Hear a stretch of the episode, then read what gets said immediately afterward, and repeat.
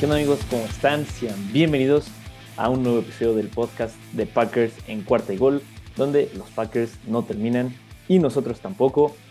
Hoy, el día de hoy, tendremos la previa del partido de los Packers de la semana ya 7, ya casi se nos van dos meses de temporada regular. En esta ocasión nos toca jugar contra los Commanders de Washington en el FedEx Field. Los Commanders que vienen de ganar el jueves en la noche pasado contra los Bears lo cual los pone con marca de 2 y 4. Los Packers, después de la derrota contra los Jets la semana pasada, tienen marca de 3 y 3. Vamos a hablar un poquito de qué esperar de este partido, las circunstancias bajo las que se juega este partido, obviamente el pronóstico y las claves para el partido por parte de ambos equipos. Vamos a empezar con la con el reporte de lesionados de ambos equipos.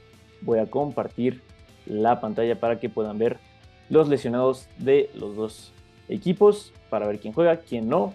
Por parte de los Packers, David Bakhtiari, tackle ofensivo titular, sin ningún problema va a jugar. Randall Cobb está fuera por la lesión tobillo que sufrió en el partido de la semana pasada. Dice que va a tardar más o menos de 2 a 6 semanas de recuperarse y volver a jugar. Por lo menos no es toda la temporada, que es lo que muchos temíamos.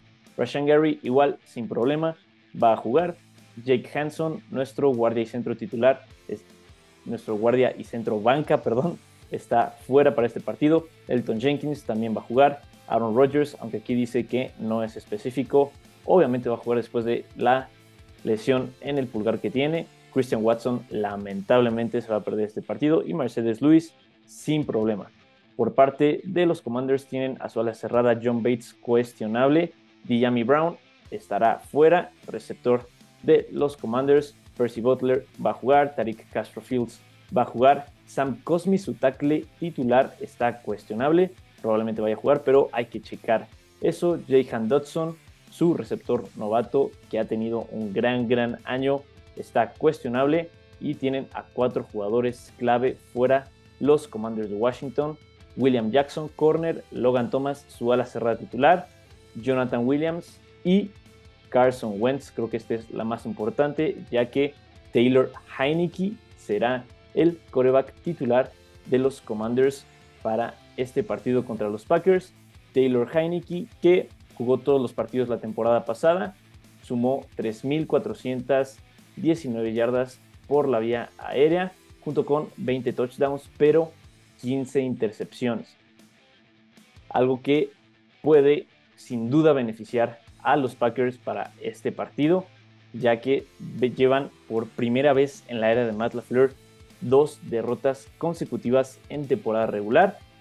En mi opinión y en la de muchos fans de los Packers, esta es la última oportunidad que tienen los Packers para poder en verdad hacer ajustes para lo que resta de la temporada porque se vienen partidos bastante, bastante complicados después de este que parece ser un rival bastante accesible y más sin Carson Wentz, que es el coreback titular.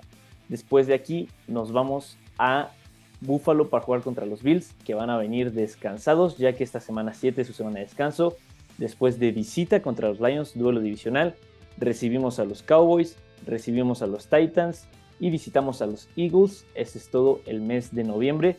Como les digo, bastante, bastante complicado, pero bueno, vamos a ir a con lo que nos interesa. El partido de esta semana vamos a tomarlo semana a semana. Es una semana que nos llena de esperanza e ilusión, ya que nuestros Packers nos han decepcionado las últimas dos semanas. Han jugado de una manera bastante, bastante mala, específicamente contra los Jets. Lo platicamos en el análisis post partido. Una primera mitad bastante pareja, se fueron al medio tiempo 3-3, pero se cayó la defensiva en el segundo en la segunda mitad del partido y al final terminó 27-10, pudo haber sido más 31-10, ya que pararon a los Jets en la yarda 2, pero eso creo que no es consolación para nada. Vamos a hablar de lo que funcionó la semana pasada contra los Jets. Lo que funcionó fue que Joe Barry por fin le asignó personalmente a nuestro mejor corner, Javier Alexander, cubrir al mejor receptor del otro equipo. En este caso fue Garrett Wilson, lo que ocasionó que no completara ningún pase. Así es, noticias, noticias, si pones a tu mejor jugador en la defensiva cubriendo al mejor jugador en la ofensiva, no va a producir mucho. Creo que esto, este gran acierto que tuvo Joe Barry, el coordinador defensivo, lo va a continuar haciendo. Jair Alexander sin duda fue el mejor jugador de la defensa y en general del equipo de los Packers. ¿Qué otra cosa funcionó bien? Creo que sería lo único. Porque los linebackers de los Packers de Von Campbell y Quay Walker, después de empezar bien la temporada, se han caído, han fallado bastantes tacleos. En el touchdown de Breeze Hall, Quay Walker se pasa la jugada y, lo que, y eso abre el hueco para que Breeze Hall se vaya solito, solito a la zona de anotación. Inclusive hay una foto de la toma trasera que están 10 jugadores de los Packers persiguiendo a Breeze Hall, ya que nadie pudo cerrar el hueco antes de que lo explotara el corredor novato de los Jets. La ofensiva, un desastre. La semana pasada tenemos la oportunidad de corregir esto esta semana, ya que la defensa de Washington es de las peorcitas de la liga. En yardas totales permitidas son la número 23, en yardas aéreas son la número 16, en yardas terrestres la número 25, en puntos la número 18. Eso sí, son la tercera mejor en oportunidades, en terceras oportunidades. Eso va a ser una clave importantísima, qué tan temprano pueden terminar los drives de los Packers y qué tanto descanso le pueden dar a la defensa, porque, como les digo, Taylor Heineke será el quarterback de los Commanders, así que harán uso del juego terrestre como lo hicieron contra Chicago la semana pasada. Fue el primer partido como titular de Brian Robinson, corredor novato. No tuvo un excelente partido, pero hay que recordar que hace poco más de dos meses recibió balazos en la pierna después de un intento de robo. Una gran gran, gran historia de comeback como les digo, no se vio efectivo contra los Bears, pero creo que semana a semana va a ir mejorando. Hay que poner atención a eso. Y también los Commanders tienen a Antonio Gibson. Ya sabemos que eh, Ron Rivera no le da tantos, tantas oportunidades ahora, pero las que tiene las aprovecha. Es un corredor explosivo. Y tienen a JD McKissick, que es el corredor que casi, casi atrapa pases. Esas son las tres armas principales que va a usar en el juego terrestre Ron Rivera tampoco hay que olvidarnos que Taylor Heineke puede alargar las jugadas. Muchos dicen que la clave a la defensiva de los Packers esta semana será presionar a Taylor Heineke, pero no hay que descuidar que puede alargar las jugadas. Si van a mandar presión, tiene que ser una presión efectiva, porque si le das la oportunidad a Taylor Heineke de salir de la bolsa de protección, puede él mismo correr y generar yardas o por la presión ejercida se van a quedar con cobertura personal los receptores de Washington. Dijami Brown, como ya les mencioné, puede que no juegue. Jahan Dodson puede que no juegue, pero aún así van a tener disponibles a Curtis Samuel y a su mejor receptor, Terry McLaurin, en el juego aéreo. Si por alguna razón los corners de Green Bay permiten tantita separación y Taylor Heineke alarga las jugadas al recibir la presión. Puede ser jugadas grandes de Washington, pueden alargar los drives y ya vimos cómo sucedió eso o cómo resultó eso a la defensiva de los Packers la semana pasada. Después de una gran jugada de Corey Davis, se abrió la defensa completamente, ya no sabían qué cubrir, lo que ocasionó ese par de touchdowns que hizo que los Jets se separaran en el marcador. Lo que yo haría Jerry Alexander con Terry McLaurin todo, todo, todo el partido. Así le quita su mejor arma a Taylor Heineke. Va a tener que correr por piernas, va a tener que recibir golpes y eso mientras vaya transcurriendo el partido va a hacer o a provocar errores que parece que los Packers no los han, no, no los han provocado. Más que nada porque con una secundaria con Adrian Amos, Jarnell Savage, Jerry Alexander, Eric Stokes y Rasul Douglas, los Packers no han tenido muchas intercepciones. Esto ya sea porque los corebacks rivales no se atreven a lanzar, los Packers son, si no mal me equivoco, sí, son la mejor defensiva en yardas aéreas permitidas por partido con 164 por partido, pero les ha afectado muchísimo el juego terrestre, ya que son la número 27. Creo que este será la clave por el lado de Washington. Correr el balón, correr el balón, cansar a la defensa y cuando salga la oportunidad, lanzar el balón con cobertura personal. Los Packers tienen que estar muy atentos a eso, ya sea cargar la, la línea de golpeo, llenar la caja para forzar así a Taylor Heineke a lanzar el balón. Como les digo, provocar los errores, pero sin descuidar a los receptores de Washington, porque como sabemos, Terry McLaurin no ha tenido una temporada espectacular, pero sigue siendo un gran, gran receptor con cualquier coreback que le pongan, ya sea Taylor Heineke, ya sea Ryan Fitzpatrick, ya sea Kyle Allen, ya sea el mismo Carson Wentz. Es productivo, es muy, muy bueno y es por eso que yo le pondría encima a nuestro mejor hombre, que es Jair Alexander. Algo que también resalta es si Sam Cosmi no puede jugar, Rashan Gary se puede dar un festín. Pero como les digo, todo depende de las jugadas que mande Joe Barry. Vio que presionando resulta, es efectivo con este talento que tiene la defensa. En la primera mitad, la semana pasada contra los Jets, puso a los corners más cerca de los receptores, lanzó un poquito de más presión y eso provocó que la ofensiva de los Jets, que ha sido bastante buena esta temporada, solo hiciera tres puntos en la primera mitad. En la segunda mitad se cayó, pero esto también es resultado del mal trabajo que ha hecho la ofensiva. Creo que no, no hubo algo positivo de la ofensiva la semana pasada. Aaron Rodgers muy, muy ineficiente. Completó 26 de 41 pases, 246 yardas y un touchdown a Allen Lazard. Lo que más sorprende, lo que platicamos con el chino Solórzano en la previa y en el post partido de los Jets es que Aaron Jones no está recibiendo las oportunidades suficientes. Aaron Jones, sin duda, sin duda, es el mejor jugador de los Packers. Es increíble que en todo el partido solo le hayan dado el balón nueve veces, en la primera mitad únicamente cuatro. Es cierto que en, de esas nueve oportunidades no supo sacarle provecho ya que solo juntó 19 yardas, pero esto también tiene que ver demasiado, demasiado con el bloqueo.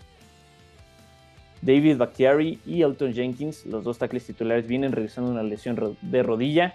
Se les está complicando un poquito y en el interior creo que el punto débil de nuestra línea ofensiva es Royce Newman. Yo espero que veamos cambios esta semana. Royce Newman no está pudiendo con ser el guardia derecho titular. Elton Jenkins se le está complicando un poquito ser tackle ofensivo después de esa eh, ruptura de ligamentos cruzados en la rodilla. Así que una alternativa que yo creo que funcionaría sería pasar a Elton Jenkins a el lugar de Royce Newman al interior de la línea. Así no tiene que recorrer tanto, no tiene que poner tanta presión en esa rodilla y poner como tackle derecho ya sea a Josh Nyman, que es el que cubrió a David Bakhtiari durante todo el tiempo que se perdió. Con lesión lo hizo bastante, bastante bien. Creo que ponerlo del lado derecho puede funcionar. O poner al novato Zach Tom. No lo, no lo hemos visto en actividad esta temporada regular 2022, pero en la pretemporada y en training camp tuvo actuaciones bastante, bastante buenas. Y la protección de la línea ofensiva es fundamental, ya sea para que Aaron Rodgers no reciba presión de los defensivos, porque como lo mencioné en el análisis post partido, Aaron Rodgers ya no se puede mover, ya no puede alargar las jugadas tanto como lo hacía y presión inmediata lo desespera muchísimo, rompe las jugadas y no se puede hacer nada más. Mismo caso con el ataque terrestre. AJ Dillon solo pudo correr para 41 yardas, y Aaron Jones, como les digo, para 19, 60 yardas en total para uno de los mejores dúos de corredores en la liga. Me parece inaceptable. Y Matt LaFleur creo que no solo tiene la oportunidad para darle más acarreos a Aaron Jones, sino que es necesario. Green Bay va a estar, como les digo, sin Christian Watson, sin Randall Cobb y probablemente otra vez sin Sammy Watkins. Lo que nos deja solo con Romeo Dobbs, Allen Lazard, Juwan Winfrey y Amari Rogers como los receptores. Así que si quieren, o más si quieren, es necesidad darle el balón a Aaron Jones simplemente porque es el mejor jugador de la ofensiva de Green Bay. Es de, verdad, me, me, desespera mucho que Aaron Jones únicamente haya tenido nueve oportunidades la semana pasada. Es el mejor jugador en la ofensiva. Matt LaFleur tiene que diseñar jugadas específicamente para Aaron Jones, no solo en el juego terrestre, sino que también en el ataque aéreo. Pases pantallas, pases pala, jugadas reversibles. Aaron Jones debe ser el motor de esta ofensiva más que Aaron Rodgers. No porque Aaron Rodgers no tenga el talento, pero porque la línea ofensiva no le está dando la protección suficiente y no le está dando el tiempo a los receptores de desmarcarse. Entonces, si Green Bay quiere marcar el ritmo de este partido contra los Commanders, tiene que ser por el ataque terrestre y principalmente por Aaron Jones, porque AJ Dillon empezó muy bien la temporada, pero se, se cayó AJ Dillon. Corría antes muy agresivo, atacaba el hueco, aunque había o no. Ahora está muy indeciso en el ataque aéreo, está tirando pases. Así que por eso es eh, inexplicable que Aaron Jones no esté recibiendo las oportunidades suficientes. Le pagaron los Packers, pero no lo están aprovechando. Así que mi clave para la ofensiva de los Packers es Aaron Jones, Aaron Jones y Aaron Jones. Ya sea ahí puede ser una un, un pase play action con Allen Lazard, puede ser una reversible inclusive con Amari Rogers, pero Aaron Jones tiene que ser el que mueva esta ofensiva de Green Bay para ganarle a los Commanders de visita. Como les digo, este partido de los Commanders puede ser el último partido relativamente fácil porque creo que los Packers no tienen rivales fáciles esta temporada, no se ven como un equipo dominante. La única buena noticia es que los equipos contra los que han perdido, que son los Vikings, los Jets y los Giants, tienen récords de 5-1 y 4-2. Pueden ser considerados de los mejores equipos de la liga, pero Green Bay tiene que estar ahí arriba, no con marca de 3 y 3. ¿Qué sigue para los Packers? Como les digo, una visita a Bills, una visita a Detroit, recibir a los Cowboys y una visita a las Águilas de Filadelfia. Vienen cinco de los próximos cuatro partidos son de visitantes, así que si quieren empezar una buena rachita es esta semana contra los Commanders. Los Packers y los Commanders se enfrentaron la temporada pasada, pero en Lambeau Field los Packers terminaron ganando, pero ambos equipos completamente diferentes. Parece que eso sería todo.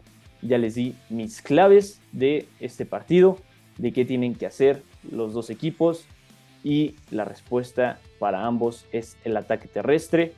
Los Commanders van a querer explotar esa debilidad que tienen los Packers en el front seven y más que debilidad de talento es la fatiga. Las ofensivas de los Packers están durando muy muy poco, tres y fuera, así que eso claramente cansa la defensiva y se notó el partido pasado contra los Jets. La primera mitad fue únicamente de tres puntos, después se vinieron 24 por parte de los Jets en la segunda mitad, así que la ofensiva, no solo la ofensiva, en general Green Bay tiene que jugar fútbol americano complementario. La ofensiva tiene que ayudar a la defensiva, la defensiva tiene que ayudar a la ofensiva con los intercambios de balón y los equipos especiales que la semana pasada también nos costaron. Les bloquearon un gol de campo, les bloquearon una patada de despeje que fue regresada al touchdown. Parecía que los equipos especiales estaban mejorando muchísimo con Rich Bisaccia, pero tuvieron dos errores que fueron un swing de 10 puntos en el marcador. Así que eso también tiene que mejorar para poder posicionar a la ofensiva y a la defensiva en situaciones favorables durante todo este partido. Green Bay tiene que jugar con Aaron Jones y de repente Aaron Rodgers tendrá que lanzar después de que ya se haya cansado la defensiva de los Commanders.